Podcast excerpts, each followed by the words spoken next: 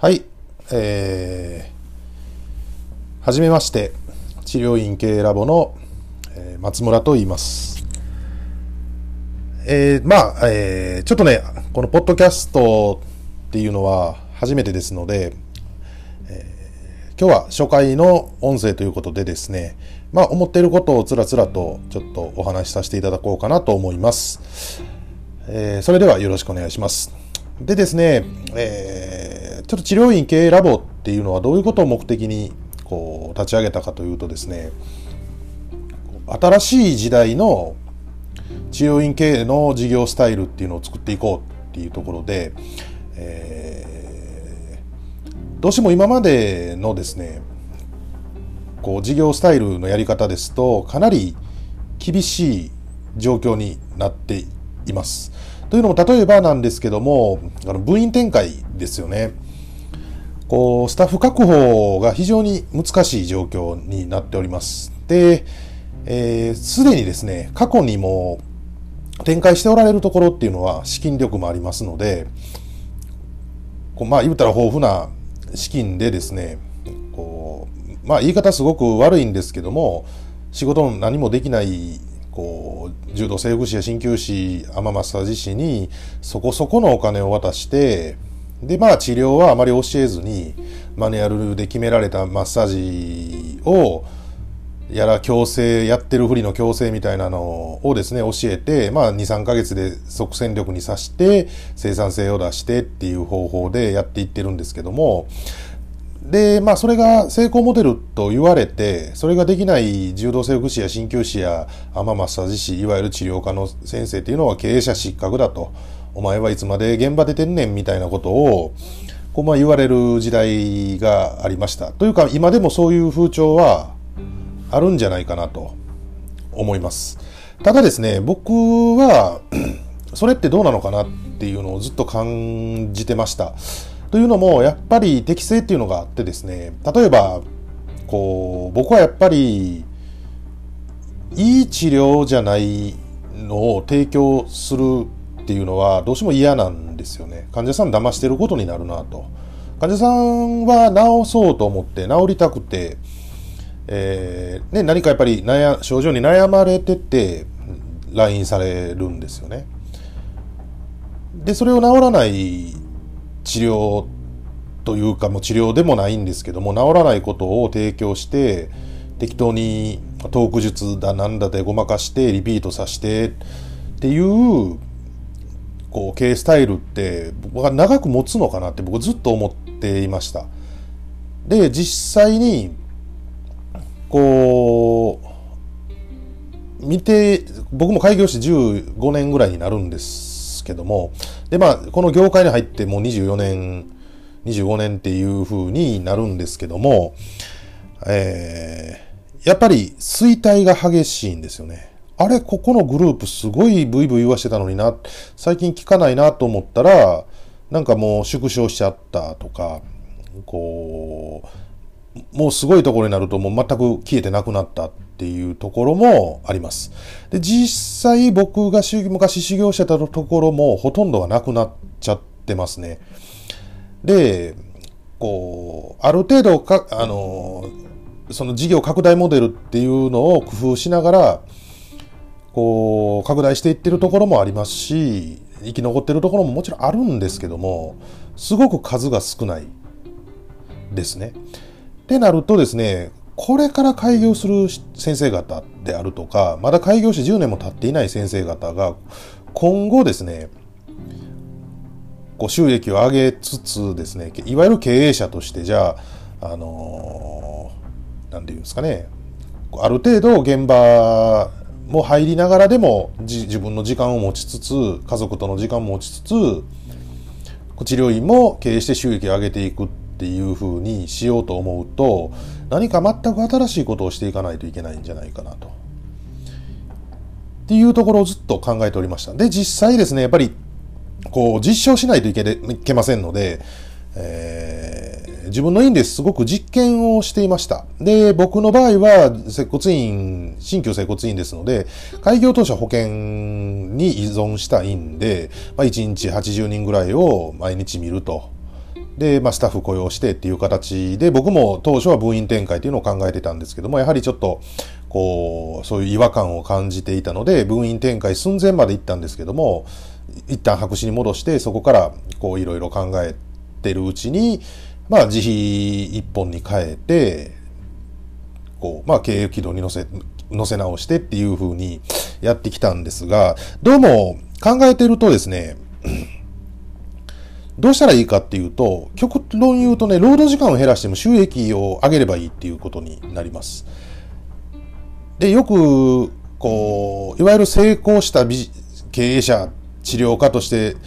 あの、治療家が経営して成功した人っていうのが、昼間から俺はビール飲んでるねんとか、なんかもうアホみたいなことを言ってはるんですけども、そうではなくても、ね、丸々一週間働かないっていう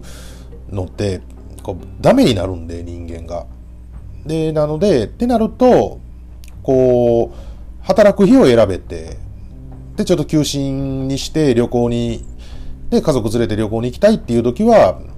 こう予約をコントロールしていくことができて、なおかつそれでも収益はキープできる、もしくは、あの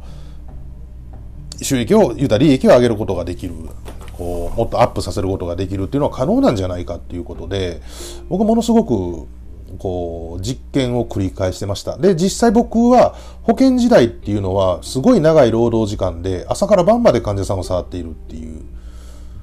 状況でした。で、今なんですけども、実は労働時間っていうのはものすごく減っております。で、えー、まあ、ぶっちゃけ言うと僕今週休2.5日なんですね。で、プラスそれだけではなくて、まあ、セミナーとかあったら休んだりとかしますので、まあ結構、月のうち、まあ20日稼働はしてないんですよ。15まではいかない。もう15、6日ぐらいですね。で、正直ですね、アクセク、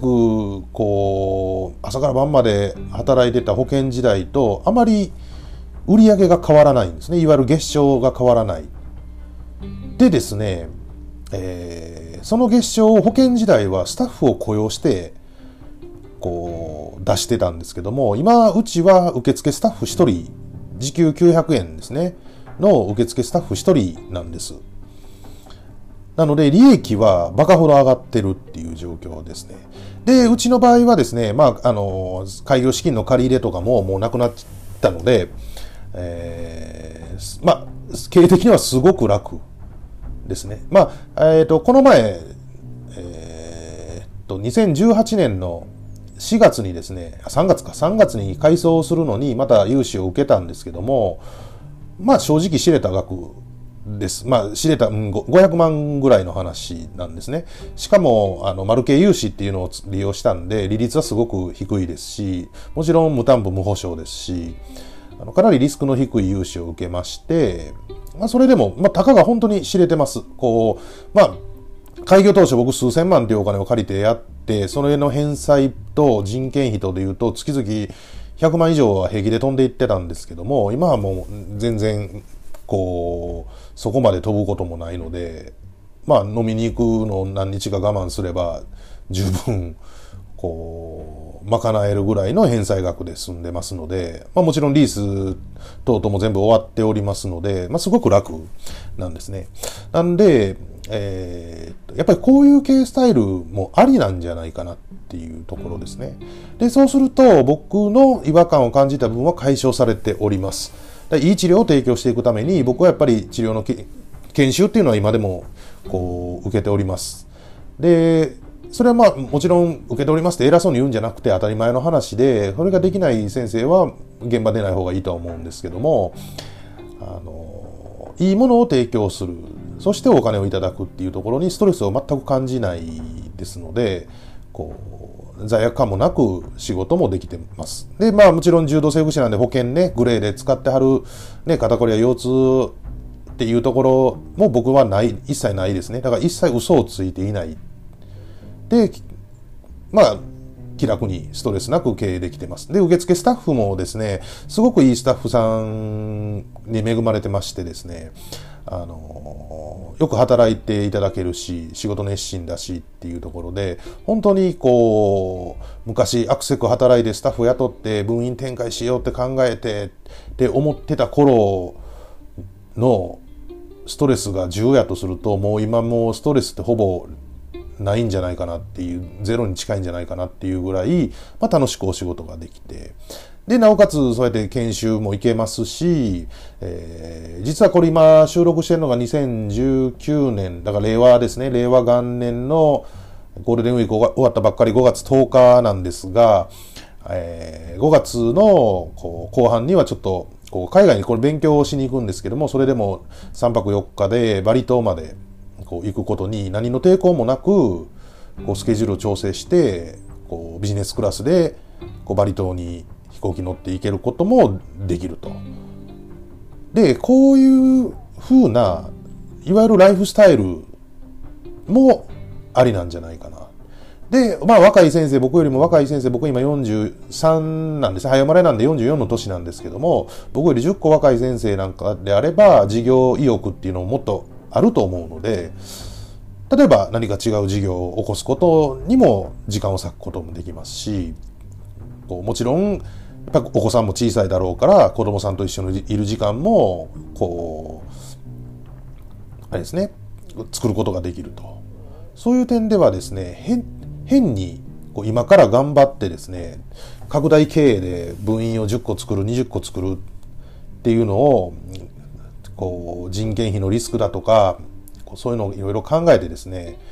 あのやっていくぐらいならあまり景気とかに左右されない小規模事業をでまず軌道に乗せて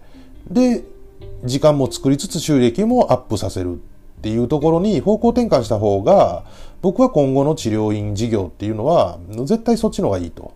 思っております。で、これが実はそれ新しいのかと。すごく最先端のことを僕は言ってるのかっていうと、案外そうでもなくてですね、こう、昔の治療科の先生っていうのは、やっぱりそれを最初からやられてたんですね。で、僕の生体技術の師匠っていうのはもう70歳なんですけども、もう昭和20代、20年代の生まれの方なので、やはり案外に僕と同じことを言わはるんです。こう、例えば、こう、料金を上げて、ちょっと予約枠減らした方がいいよとか、休みしっかり取ろうねとか、っていうことを、その先生っていうのは別に経営学とか何かを勉強したわけではなくて、やはり長年、何十年っていう治療院やってこられて、で、腕もいいですので、口コミだけで、こう、ホームページもない院ですから、口コミだけで、こう、患者さんがたくさん来て、っていうところなんですけども、こう、やはり同じで、体を壊さないで、収益をキープするっていうことはやはり治療院の中では永遠の課題なわけですね。でやっぱりこううまいことやられてる先生っていうのはそこをしっかりとこう実践をされてなおかつもう今は自分の健康のためにも治療やってるんだよって言われてると。なのでこうよく言われるのが年取ってまで仕事したくないだとかっていう先生もおられると思うんですけども僕はそれを選択できるかどうかだと思ってるんです。で、僕が開業した時からずっと思ってたのは、選択できない人生っていうのは、こう、ものすごく辛い人生なんじゃないかなと。例えば、働きたいのに、体がどこどこかが悪くて、健康状態が悪くて、働けないっていうのは、働かないとはまた違いますよね。お金がなくても働けないんですよね。お金があるから働かないっていう選択ではなくて、強制的にそこに働か、働けないと。働く、労働をしないっていう状況を強制的にその状況に追い込まれてるだけのお話になると思うんです。だから、年取った時に、働ける、働けないもありますし、働くか働かないかですね。だから、can か can not ではなくて、do か do not っていう点で、それを選択することができるのかできないのかっていうのは実はお金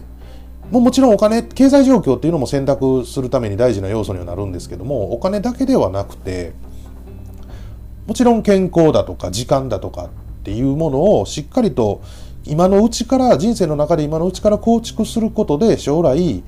こう引退するんだとか俺は生涯治療科でやるんだとか趣味でちょこっと患者さん見ながらこう生きていくんだとかっていうことを選択できるかどうか選択する人生を作れるかどうかっていうところが非常に重要な要素になると思います。実際にですね、あの、部員展開されて他事業で展開してる人、僕のも知り合いにも何人もおられるんですけども、まあ内々でいろいろ相談を受けることがあります。一番多いのは何かっていうと、ええなあ、まっちゃん。あ、僕松村って言うんで、いいな、まっちゃん。俺も一人でそういう風に治療院やりたいわって言わはるんですね。もう20店舗も30店舗も院を展開されてですね、まあ、現場なんか出なくてもいいんですよ。社長業、社長室、ちゃんとオフィスがあって、社長室の椅子に座って、なんかパソコンカタカタやったりとか、数字分析しときゃいい話なので、それでええやんっていうふうに思うんですけども、案外そうじゃないみたいで。で、なんでかっていうと、やはり、こう、スタッフに気を使い、何かどっかの部員でトラブルあったらすぐに出ていき、こういろんなことがあるようですね僕は多店舗展開してないので分かりませんけども結局他人のことにすごいで振り回されるっていう人生を送られてるようでこうそういうのって結局幸せじゃないよねってやっぱり僕は思うんですね。で僕はそういう点ではそのスタッフに振り回されることは全くないですのでまあ楽しく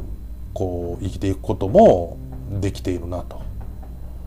思ってます。でですね、実際にそのラボ、治療院系ラボでですね、そういうスタイルでやるために、いろいろなメソッドをこう駆使してですね、それを実践、会員の先生には実践していただきながら、そこに、その目標に向かって、こう、頑張っていただくということを、まあ、実際やってます。今のところ会員数は50名弱ぐらいですかね。で実際にもうすでにそっち方面に行ってる先生が出てきております。何人か。まあ、何人かって言っても10名ぐらいですかね。で、その先生たちは今度はエリートコースっていうコースでですね、今は、えー、事業欲のある先生は他事業展開ですね。それはまた別の事業で、こう、治療院を展開するんではなくて、こう、違う事業、自分の得意なことを事業にして、治療院とは別の収益の柱を作るだとか、あと本当にね、治療院頑張って収益上がって、その収益をキープしながら、ちょっと家族との時間取れてなかったから、えー、休みを一気に倍以上にして、こう、休みの日は家族と出かけたり旅行に行ったりっていうふうなところにも費やしてる先生だとか、まあ、いろいろな方法があるんですけども、もうかなりそっち側の先生も増えてきております。で、これを聞きの先生方が、まあ、どういうこう経路でこの音声にたどり着くかは僕もわからないんですけども、もしですね、治療院経営、売り上げが上がらない、上がっていないと。まあ、最低限やっぱり月賞100万ぐらいは、こう、必要なんですよね。で、この月賞100万円っていうのはなんで必要なのかというと、月賞100万円から経費を引くと、残るお金は大したことがないんです。そこから税金も取られていきます。となるとですね、例えば40代で、僕、例えば僕の年ですね、43歳で、月賞100万の治療院って言ったら、サラリーマンやってる方がいいんですよね。僕の友人でも、いわゆるほんまの、こう、有名な上場企業の、そこそこ役職ついてるやつっていうのはいます。えー、年収で2000万ぐらいありますね。なので結構そこそこいいマンション、住宅ローンで買うてですね、で、なおかつ東京にも仕事でよく行くっていうことで、東京にまあマンション賃貸で借りてですね、で、まあ車 BMW 乗ってっていう生活をしてはりますね。で、もちろん有給休暇はあります。でも福利厚生はそれ以外も全部ありますね。で、なおかつ企業年金ですね。定年退職したら年金をいただけます。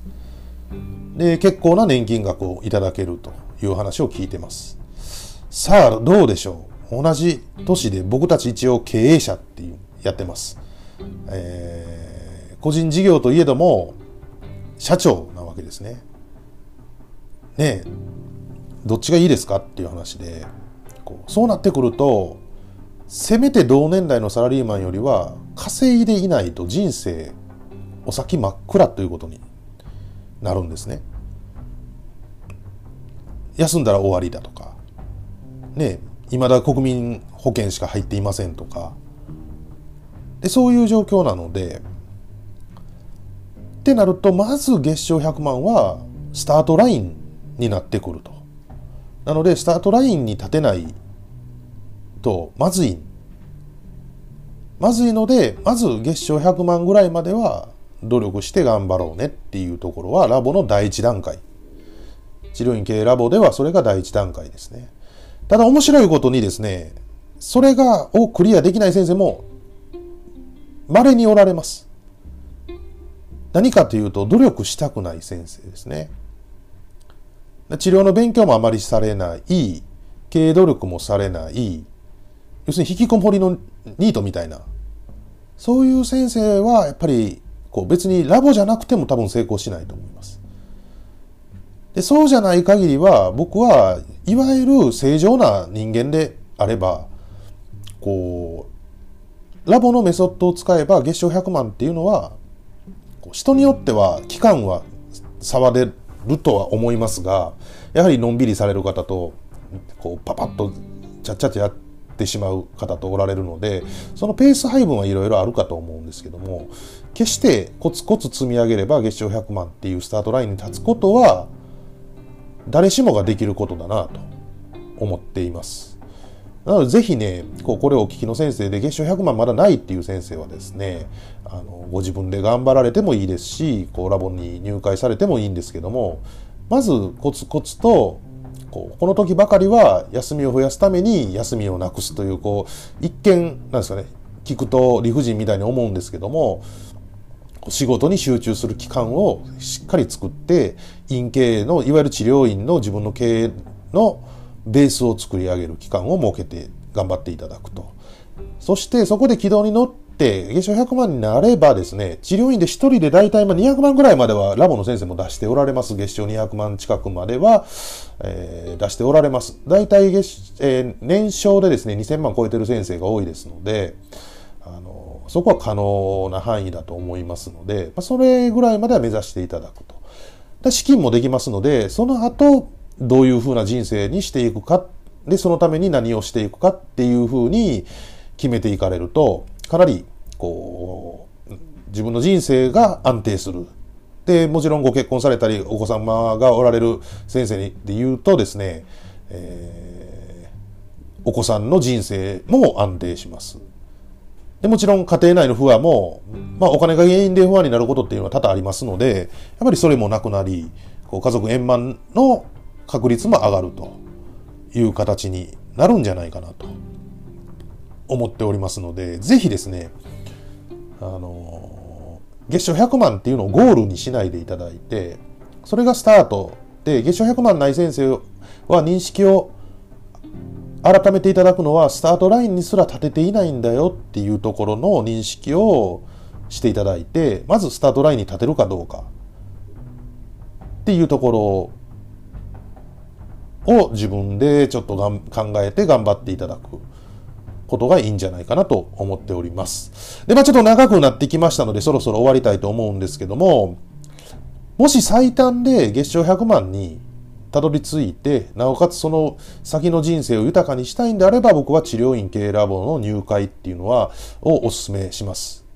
で、えー、っと、まあ、僕も事業でこの治療院系ラボっていうのをやってますけども、まあ、正直治療院がありますので、こう、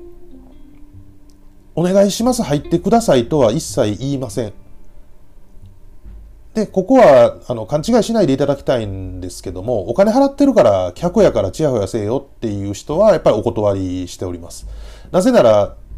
僕たちはやる、やり方を、実践の方法を、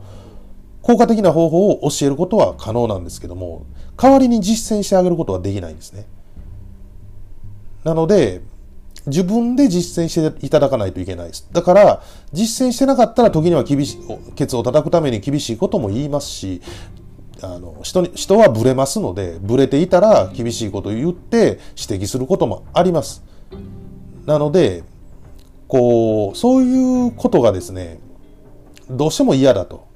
プライドが邪魔して嫌だと俺はチヤホヤされたいんだって言うんであれば、まあ自分で頑張りはったらいいんじゃないかなと思います。ただもしね、こう、まだ開業して日が浅い、要するに例えば開業して5年の人っていうのは経営者として5歳なわけですね。なので、こう、そういう人がですね、正しい判断が全部できてるかというと、そうでもないんですね。で、常に先輩経営者、やっぱりね、あの、先輩だから何でもいいわけじゃなくて、ちゃんと結果を出しておられる先輩経営者っていうのは、結果を出すことをしてきたから結果を出してはるわけですので、そういう人の助言、忠告を聞くっていうのはすごく貴重だと思います。で、やはり今、ラボの会の先生でも開業して2年3年だとか、開業して1年だとかっていう先生も結果出てきております。で、そういう先生ほどやっぱり素直に言うことを聞かれますね。で、僕の考えではとかっていうふうに言われても、僕からしたら資料浅いねっていうだけの話なので、素直に受け入れることができる先生なら最短で結果を出すことがラボのメソッドでは可能だと思いますので、えー、ぜひね、そういう先生は入会していただけたら、こう、僕たちをお役に立てるんじゃないかなと思っております。で、あとですね、こう、いわゆるもっと上に行きたいっていう先生ですね。今、ある程度ご飯は食べてますと。月賞100万ぐらいはあります。けど時間がないんですっていう先生はですね、実は業務改善をしっかりしていくことで時間を作りつつ、まだ収益を上げることは可能になってくるんです。で、そういう先生はぜひね、エリートコースに、で入会されてですね、あの、すでにこう、結果を出されてるエリートコースの会員の先生方に刺激を受けながら、で、僕たちっていうのは僕も治療家ですけども、僕だけではなくて、あと2人、実は経営者が、あの、理事として入っております。で、どれもこれもがものすごく有能な、こう、経営者の方ですので、でそのお二人のアドバイスも聞き、こう、いろんなことにチャレンジしていけたら、行っていただければ、こう、楽しい人生になるんじゃないかなと思いますので、そういう場合はもう今、本当に今すぐ、こう、なんですかね、部員展開ってなんかちょっと違うよね、とか、でも、やっぱり今のままアクセク働くばっかり不安よねっていう先生は、入会していただけたら、こう、僕たち治療院系ラボっていうのは、必ず役に立てるんじゃないかなと思います。ぜひですね、こう、今後の新しい時代の治療院事業っていうですね、治療院事業スタイルっていうのを作っていくのに一緒に作っていけたらいいなと思いますので、ご興味のある方はですね、えー、お申し込みいただいたり、お問い合わせいただいたらいいんじゃないかなと思います。それでは今日はこれで終わりたいと思います。失礼します。